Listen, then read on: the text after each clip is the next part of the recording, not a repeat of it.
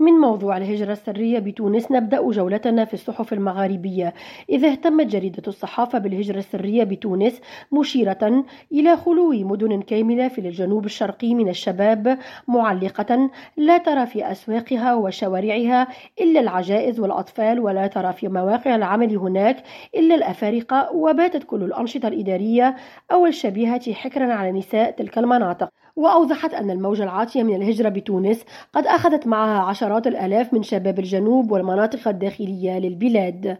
بالجزائر اهتمت النهار باللحوم الفاسدة التي تم حجزها بالمدارس مشيرة إلى أن اللحوم حجزت بمطاعم مدرسية بعين الدفلة غرب الجزائر. بموريتانيا اهتمت الصحف بتسلم موريتانيا للرئاسة الدورية لمجموعة الدول الخمس بالساحل حيث أكدت صحراء ميديا أن أعمال القمة السادسة لرؤساء وقادة المجموعة قد اختتمت يوم العشرين من فبراير الجاري. بليبيا اهتمت الصحف بتأجيل المجلس الأعلى للدولة جلسته لمناقشة التعديل الدستوري المحال من مجلس النواب إلى الأسبوع المقبل.